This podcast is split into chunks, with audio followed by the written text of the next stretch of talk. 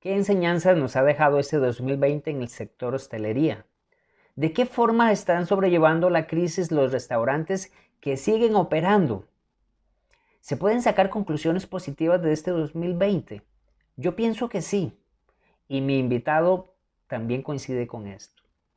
¿Y qué mejor forma que nos lo diga y nos comente todo esto un restaurantero, un empresario que tiene negocios de restaurantes y además que es el presidente de la Cámara Costarricense de Restaurantes y Negocios Afines.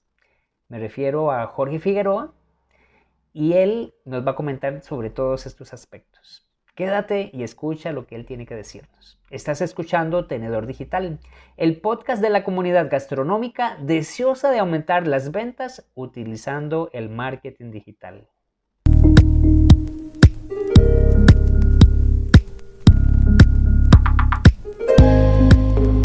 Gracias a todos los que nos están escuchando. Para mí es un placer poder compartir hoy con una persona muy importante aquí en nuestro país, en Costa Rica. Me encuentro hoy conversando con don Jorge Figueroa.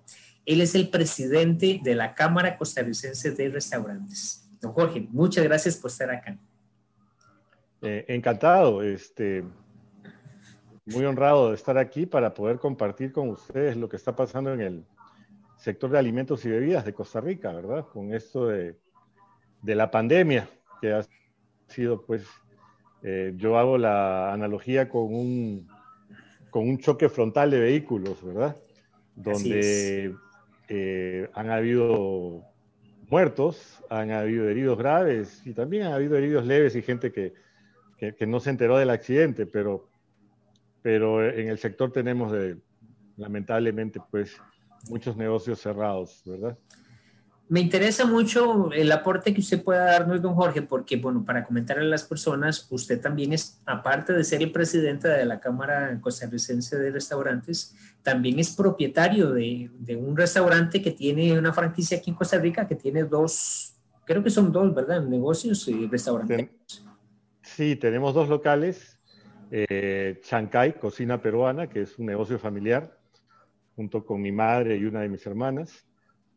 Y sí, te digo, yo em, puedo eh, compartir de primera mano, pues, este, el sufrimiento que atravesamos, no solamente como empresarios, ¿no? Pero más aún con, con nuestros colaboradores. En el caso nuestro, nosotros tuvimos que cerrar por tres meses, eh, suspendiendo los contratos a los colaboradores y a los tres meses regresamos con, lamentablemente, no todo el personal, eh, con jornadas reducidas. Y hoy por hoy ya hay algunos de nuestros colaboradores trabajando a tiempo completo, otros con jornadas reducidas, pero todavía tenemos gente que no hemos podido recuperar porque pues, el, el comportamiento del mercado no lo permite, ¿verdad? Don Jorge, yo quisiera introducir el tema con, con, esto mismo que estamos conversando. O sea, el 2020 dejó enseñanzas. Como usted lo dice, algunas personas no lo llevaron bien, otras pues pudieron sobrepasar la crisis y otros definitivamente no se dieron cuenta. Pero entonces, usted como restaurantero, como presidente de la Cámara Costarricense, ¿cómo vio toda esta situación y cuáles son las enseñanzas que nos deja, nos deja este 2020 y la pandemia específicamente? Bueno, número uno, eh, tener la, humildad suficiente para saber que hay que aprender todos los días, ¿verdad? Y, enfrentar situaciones. Eh, no todos han podido enfrentar esta pandemia, pero aquellos que hemos salido adelante, pues hay que decirlo, ¿verdad? Eh, tuvimos que analizar nuestro negocio, eh, levantar cada, cada piedra para ver qué hay abajo y ver de qué manera podemos, este, podíamos mejorar la operación, hacerla más eficiente, más, más efectiva, porque hay, eh, la situación pues nos trae una condición económica mucho más fuerte, ¿verdad? Eh, hubo que, por ejemplo, eh, reforzar la, la, parte de Express, lo que implicó analizar nuestros menúes para acomodar platos que sirvan para, para el Express, porque no todo plato pues eh, debería mandarse por Express. Eh, para seguir con la línea, en el caso de nosotros, por ejemplo, revisamos nuestro menú ingrediente por ingrediente para convertirnos, eh, tener un menú más eficiente en términos de inventario, de número de productos, por ejemplo, ¿no? Eh, tener un ingrediente que solo sale en un plato de todo tu menú, pues pareciera que no lo deberías de tener, ¿verdad? Entonces, por un lado se lamenta por el productor de ese producto, pero por otro lado estamos siendo más eficientes en nuestra operación, ¿verdad? Con tema de inventarios y de costos. Entonces, eh, eh, hemos podido ver que, que podemos, este, tuvimos que reducir el personal y, reorganizarnos, ¿verdad? Temas de funciones, temas de obligaciones, temas de responsabilidades para con todo el personal, eh, buscar un nuevo enfoque. si antes este, eh, nosotros, por ejemplo, ¿no? lo que es la visión y la misión de la empresa, estamos ahorita en un proceso de revisión, porque las condiciones han cambiado dramáticamente de, de qué era nuestro mercado hace un año de lo que es ahora prácticamente. Entonces tenemos que actuar en consecuencia, ¿verdad? Y, buscar otro enfoque en, la parte de, la operación. Eh, quizás eh, hoy por hoy estoy terminando de leer un libro de, un señor Meyers en Estados Unidos, el dueño de Union Square Café y, otras marcas en Nueva York. es un tipo muy hábil, ha levantado un imperio restaurantero y él hace un enfoque diferente al que teníamos, probablemente que nos han enseñado siempre. A mí me habían enseñado que el cliente es el, el propósito número uno de la empresa. Pues él tiene un enfoque diferente, que es el colaborador. El colaborador. Porque al final del día ese colaborador es el que el que articula con el cliente, ¿verdad? El, que se relaciona con él. Y entonces tenemos que tener eh, personal muy capacitado, altamente capacitado. Mucha gente ve la capacitación del personal como un gasto, cuando, perdón, es una inversión. Eh, si nosotros tenemos este, colaboradores contentos, pues pareciera que el trabajo que, la, dinámica, la interacción que tengan con nuestros clientes va a ser bastante mejor, porque al final del día, eh, ya viéndolo en, en, el marco de lo que es la hospitalidad, ah, el cliente quiere venir aquí a pasarla bien, ¿verdad? A llevarse un lindo recuerdo. Recordemos que la gente sale a comer para celebrar, para pasarla bien, para festejar algo en particular, un cumpleaños, un encuentro, compartir con amigos, con la novia, la mujer, etc.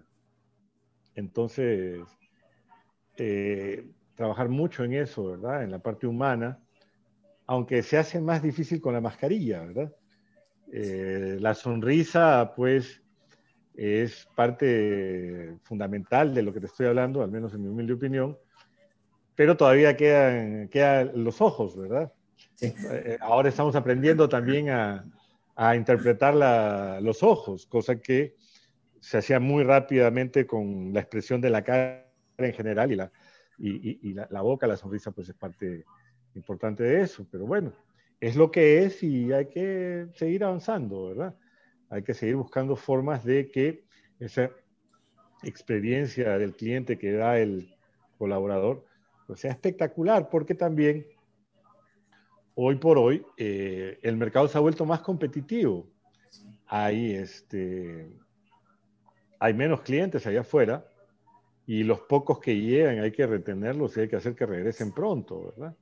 Entonces eso hace que pues eh, las empresas se enfoquen bastante de sus recursos y energía en tener al, al, personal de planta de salón, ¿verdad?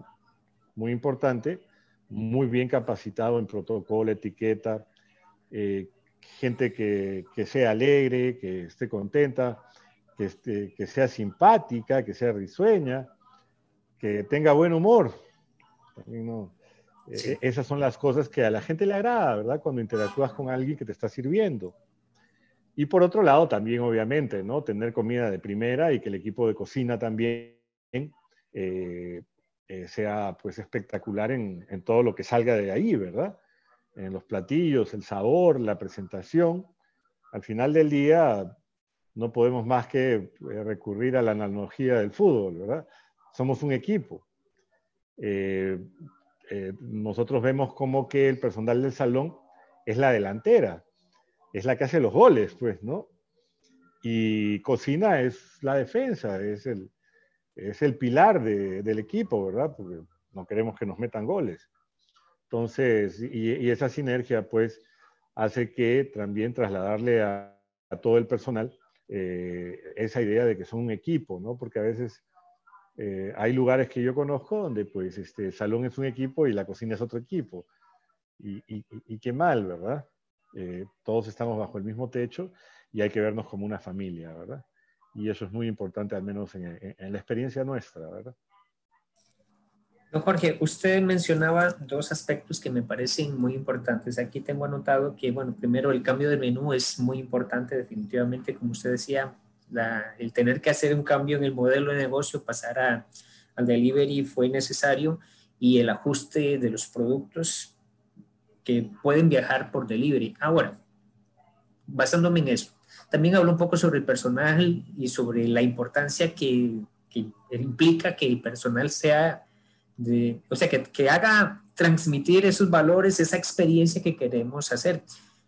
Hay un especialista, un asesor gastronómico europeo que habla y que, que indica que en el delivery el motorizado es nuestro primer, primer camarero, así lo indica él. Qué interesante la, visualización. Y aquí lo que quiero acotar es que muchas veces los servicios de delivery con las marcas que ya conocemos, cuando no tenemos control de este equipo, nos falla un poco porque no podemos garantizar que la experiencia que queremos enviar llegue realmente a través de estas personas. Entonces, ¿cuáles han sido tal vez las visualizaciones que tienen ustedes en este aspecto? ¿Qué podemos hacer?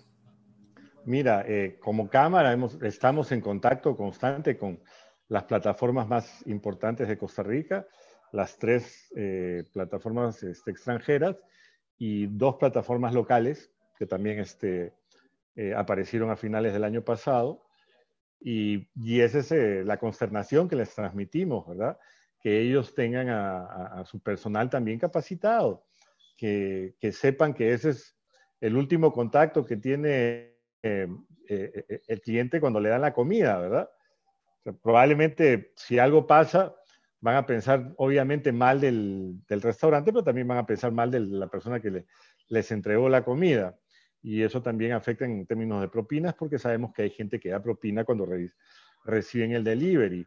Entonces, mucha, mucho transportador eh, de estas plataformas, estos motorizados, pues, eh, o en bicicleta, eh, ellos lo saben, ¿verdad? Y, de verdad se, esmeran en sonreír, en ser amables con, en el momento de entregar la comida o hablar por el intercomunicador, porque también sabemos de gente que, espera que se va para, abrir la puerta y, y recoger la comida por, este, por precaución con, con el tema de salud que tenemos ahorita, ¿verdad?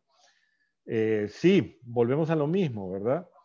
Eh, eh, el tema de la capacitación al personal, hay que capacitarlo y no me voy a cansar de decirlo porque conozco muchos negocios y yo voy a decir que hace un tiempo atrás, no mucho, yo era de, esos negocios que no capacitábamos. Es más, ahora empecé, empezamos contratando capacitadores Ahora soy yo el que da las capacitaciones. Eh, de tanto asistir a capacitaciones también y cada vez que sale un taller voy para escuchar qué, se dice qué, qué, cosas nuevas puede escuchar uno, ¿no? De experiencias en otros lugares o de gente que tiene contacto con otros lugares. Porque mira, el mejor ejemplo son las grandes franquicias, ¿verdad? Tienen manuales hasta para cómo es, cómo cómo acomodarse el cabello, ¿verdad? O cómo estornudar. Hay, una página en algún manual que te dice cómo hacerlo. Y, cosas eh, como cuál es la idea, de la filosofía del negocio, cuál es esa misión, esa visión, pues eh, si tú no, se la, si no la compartes con tus empleados, de verdad piensas que ellos son, que son, que leen cerebros o que, no, uno constantemente tiene que estar refrescando esos temas, ¿verdad? Para que ellos los tengan eh, a, flor de piel y también eso también hace que eh, puedan reaccionar, ¿verdad? Ante situaciones. Nosotros le damos mucho espacio a nuestros colaboradores para tomar decisiones y actuar bajo su criterio y parte de eso también es tratar situaciones negativas, ¿verdad? hay, hay un video que, que circula ahí donde salen músicos y actores de todo el mundo que se llama Voltea la tortilla, que prácticamente lo que te dice es, ¿verdad? Si te, si te está yendo muy mal ahorita, pues voltea la tortilla, ¿verdad? Busque el lado amable. ¿Y qué, qué, te puedo decir con esto? Como un ejemplo práctico es que si bien, por ejemplo, puedo derramar un, una copa en una mesa, que le aparezca algo en el plato al cliente que no es parte del menú, ¿verdad? De los ingredientes, eh, va a pasar, va a pasar, alguna vez va a pasar, porque somos humanos y errores van a haber, pero el punto es que cuando se dé ese error, el cliente no se vaya con el recuerdo del error, sino que se vaya con el recuerdo de cómo lo tratamos una vez que el error se dio y cómo volteamos la tortilla, al punto que la persona dice, wow, ¿cómo me, cómo me tratan aquí, verdad? Que tuvimos un problema, pero la manera que lo manejaron, que no, no puedo decir nada, voy a volver. Eh, eh, tengo un, si no los aburro, tengo un ejemplo. Alguien escribió en Facebook que se le astilló un diente con una sopa de mariscos, con una, porque poníamos las conchas en esa época. Ya las quitamos. Mira, yo, yo, a mí no, obviamente yo podré, podría arguir que no me consta que fue en mi negocio, ¿verdad?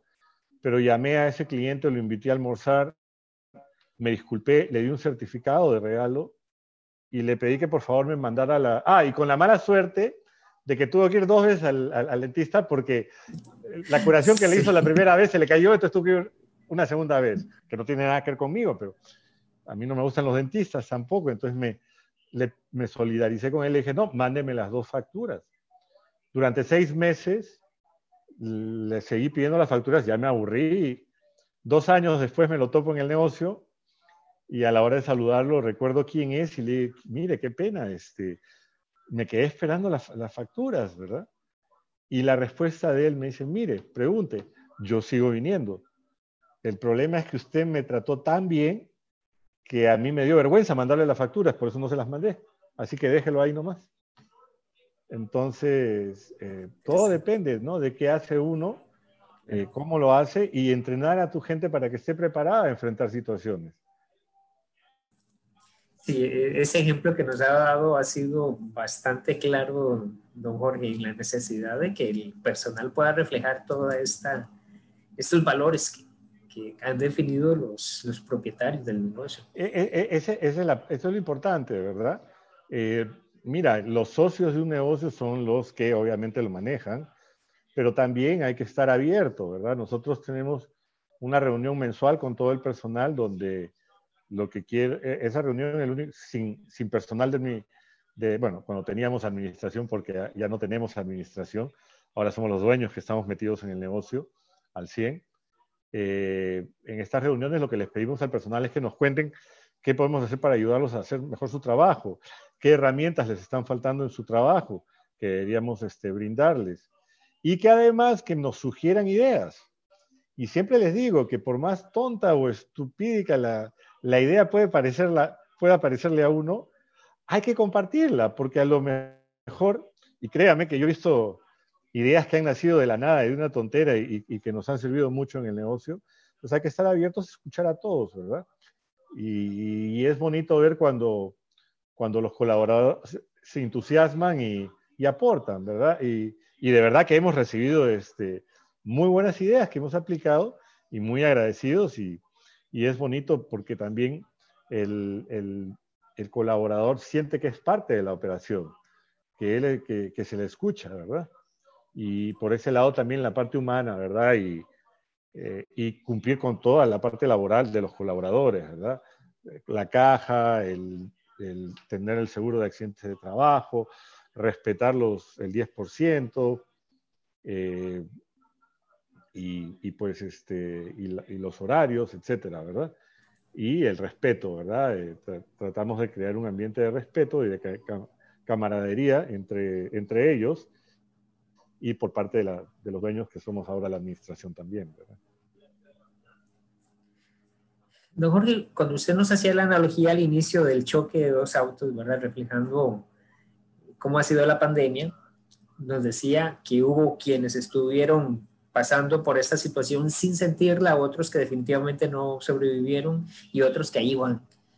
han podido identificar, ya aquí conversando directamente con las gestiones que están desarrollando con CACORI, la Cámara Costarricense de Restaurantes, han identificado cuáles han sido algunos elementos que les ayudaron a los restaurantes a poder sobrellevar esta crisis. No sé si han definido como elementos genéricos que hayan compartido cada uno de esos restaurantes que lograron llevar, llevar mejor esta Mira, por lo que yo he conversado con otros otros eh, pares míos, ¿verdad?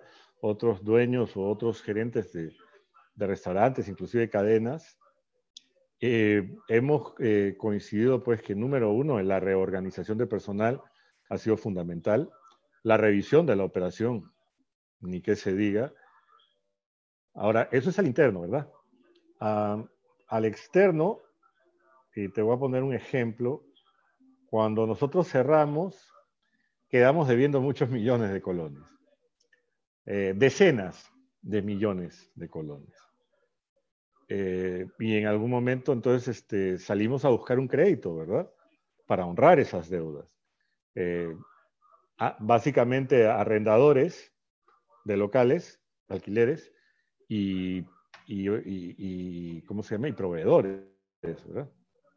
Pero cuando hicimos los contactos para manifestarle a toda esta gente que íbamos a honrar nuestras deudas, pero que tenían que darnos un respiro, eh, la respuesta fue positiva, al 100%.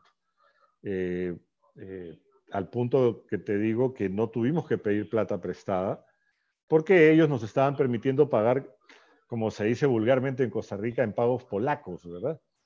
de a poquitos, sin intereses. ¿Para qué voy a financiarme si me están me están ayudando, ¿verdad?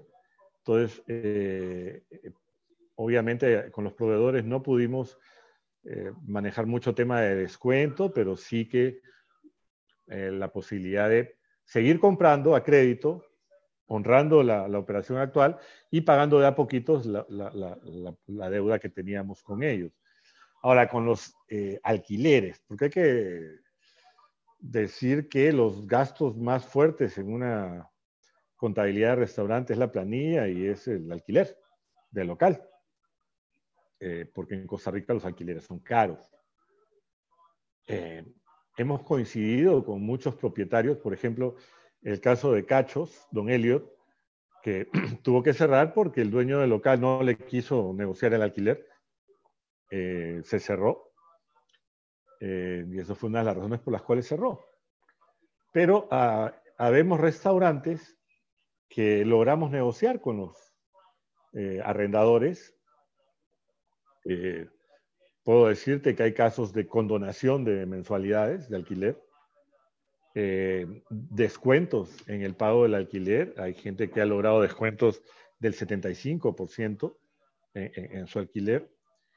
Hay otros negocios que han ido más allá todavía. Yo tengo los, los, dos casos, por eso los comparto, pero sé que otros lo han hecho también. En un caso conseguí un descuento muy, muy importante en el alquiler y en otro caso eh, no pudimos ponernos de acuerdo en un descuento, pero acordamos un porcentaje de la venta bruta en pago en vez de un monto de alquiler, ¿verdad? Eh, eh, sé que la gente que ha aplicado por el, el, porcentaje de venta bruta, pues ah, creo que varía en un rango del, del 7 al 13%, algo por el estilo. Entonces, dependiendo de cada negocio. Entonces, eh, para mí eh, eh, esas son las cosas que probablemente hayan determinado que, hayan negocios que hayan salido adelante y, otros no, ¿verdad? Y hablando de ahora sí de este 2021, don Jorge, ¿qué posibilidades a través de, de CACORE se visualizan? Porque definitivamente que todavía la pandemia está y muchos negocios todavía están pasándola mal, pero entonces, ¿qué visualizan? ¿Qué podemos hacer o, qué se está visualizando a través de la cámara? Mira, número uno, eh, nosotros hemos venido trabajando con capacitaciones full, eh, de la mano con empresas importantes como la Coca-Cola o la cervecería, eh, capacitaciones con respecto no solamente a, a tema de protocolos y directrices sanitarias y prácticas seguras, etcétera, pero también colaborando en aspectos como lo que es el mercadeo, eh, el mercadeo digital, eh, eh, inclusive tuvimos un taller sobre plataformas de delivery. hemos, las hemos invitado, un par de ellas también han hecho presentaciones sobre, más allá de sus servicios, dando recomendaciones y, instrucciones a seguir para mejorar la, operación, ¿verdad? Seguimos trabajando con ello. También hace poco lanzamos una campaña eh, eh, eh, con cervecería en línea con la apertura del gobierno de que trabajando salimos adelante, ¿verdad? las pueden ver en YouTube. son unos unos videos muy, muy bonitos. Ojalá los puedas compartir en, la plataforma. Hay tres videos. El más largo es tres minutos y medio, pero es muy lindo. Hay uno corto de 30 segundos y otro de 60 segundos, eh, donde recordamos a la gente que es seguro salir a comer a un restaurante. Cacore lanzó el protocolo COVID-19 junto con el ICT, el Ministerio de Salud y de la mano con el Centro de Convenciones de Costa Rica, fuimos el primer sector en tener un protocolo COVID-19, antes que nadie. Pues todo el tiempo hemos estado trabajando no de manera reactiva, sino proactiva en favor, y tengo que decirlo ahorita, no solo de los afiliados, de todo el sector en general, porque cuando nosotros hacemos algo, beneficia a todo el sector, no solo a los afiliados. Para los afiliados tenemos otros beneficios y otras cosas, pero la labor de nosotros es mejorar la condición del sector. Y, y también ahorita no podemos ponernos a exigirle pagos, afiliaciones a los, a los negocios, no lo estamos haciendo, los que buenamente quieren hacerlo, hay un grupo que sigue haciéndolo porque pues hay, hay deudas que pagar como cámara y hay eh, hemos reducido, ahora somos, la cámara es virtual, literalmente, todo lo hacemos eh, por internet. Tenemos una persona que trabaja en teletrabajo, en, colaborándonos a todos en la parte administrativa, pero también tengo que decirlo, tengo una super junta directiva, gente muy trabajadora, muy este, entregada al trabajo, que lo hace, como te digo, ¿verdad? Eh, aquí todos lo hacemos de buena voluntad. Aquí a nadie nos paga por hacer esto, nosotros regalamos nuestro tiempo, nuestro esfuerzo y a veces también otros recursos, pero bueno, lo hacemos este, con la mejor disposición porque sabemos que eh, eh, la cámara tiene que seguir viva y tiene que estar muy activa, ¿verdad? Entonces, y también eh, ah, hay que decirlo, estamos en un grupo, en, en un chat con varias cámaras de Sudamérica y en otro chat con las cámaras de Centroamérica, de restaurantes. Entonces estamos muy bien, muy bien informados entre nosotros de qué se está haciendo en otros países, qué medidas toma el gobierno, qué medidas eh, o acciones hacen otras cámaras en otros países. Y te puedo decir con que, bueno, por un lado, Costa Rica no, no tiene ese nivel de limitaciones y restricciones que hay en otros países.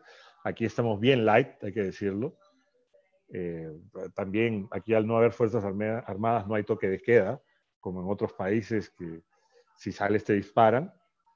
Eh, entonces, también hay que decir que la Cámara costarricense de Restaurantes es muy proactiva eh, en términos relativos con otras cámaras y constantemente cambiamos información entre nosotros justamente para que ellos puedan aprender también de qué se hace acá y nosotros también agarrar volados, ya hemos agarrado varios volados también, hay que decirlo, ¿verdad?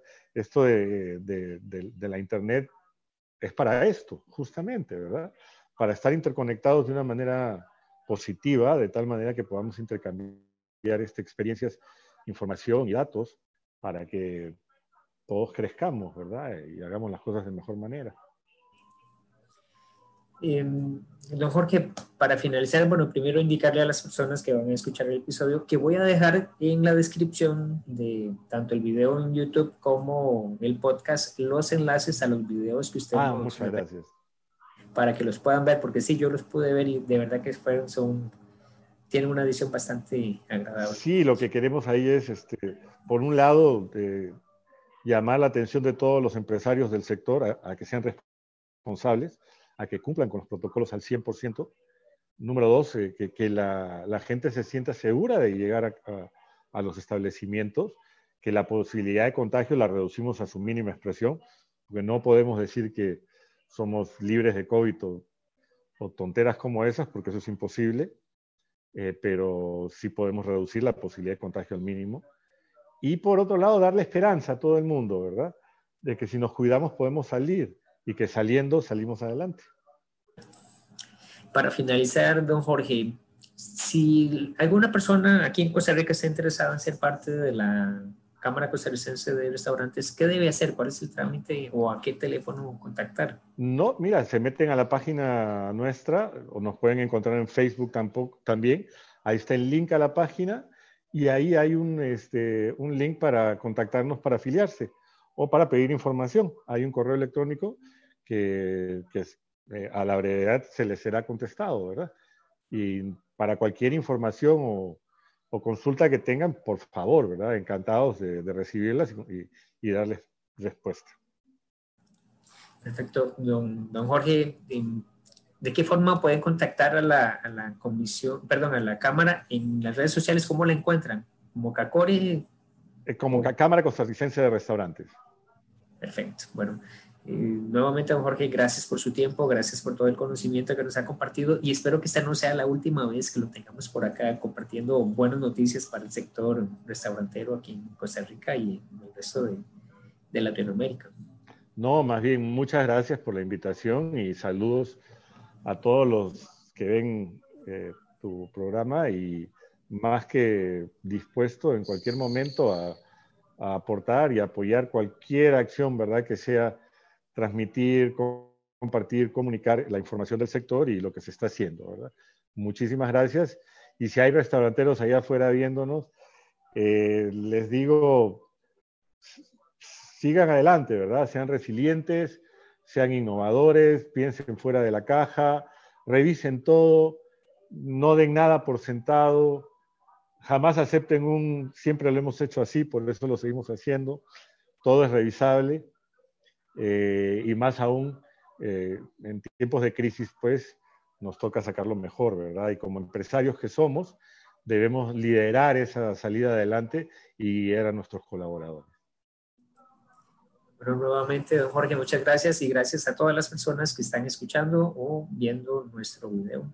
Un placer, nos vemos la próxima semana con un nuevo episodio y un nuevo invitado de marketing un restaurantero que nos pueda aportar un poco más para poder mejorar los desempeños de nuestros restaurantes. Un abrazo. Igualmente, cuídense mucho, ¿verdad? Y cuiden a los demás. Buen día.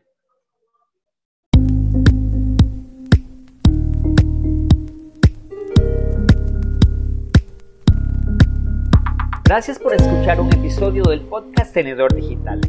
Como agradecimiento quiero darte un regalo los gastromarketers siempre estamos buscando formas para aumentar las ventas. Es por eso que quiero darte acceso a mi masterclass, El secreto para aumentar las ventas de los negocios gastronómicos.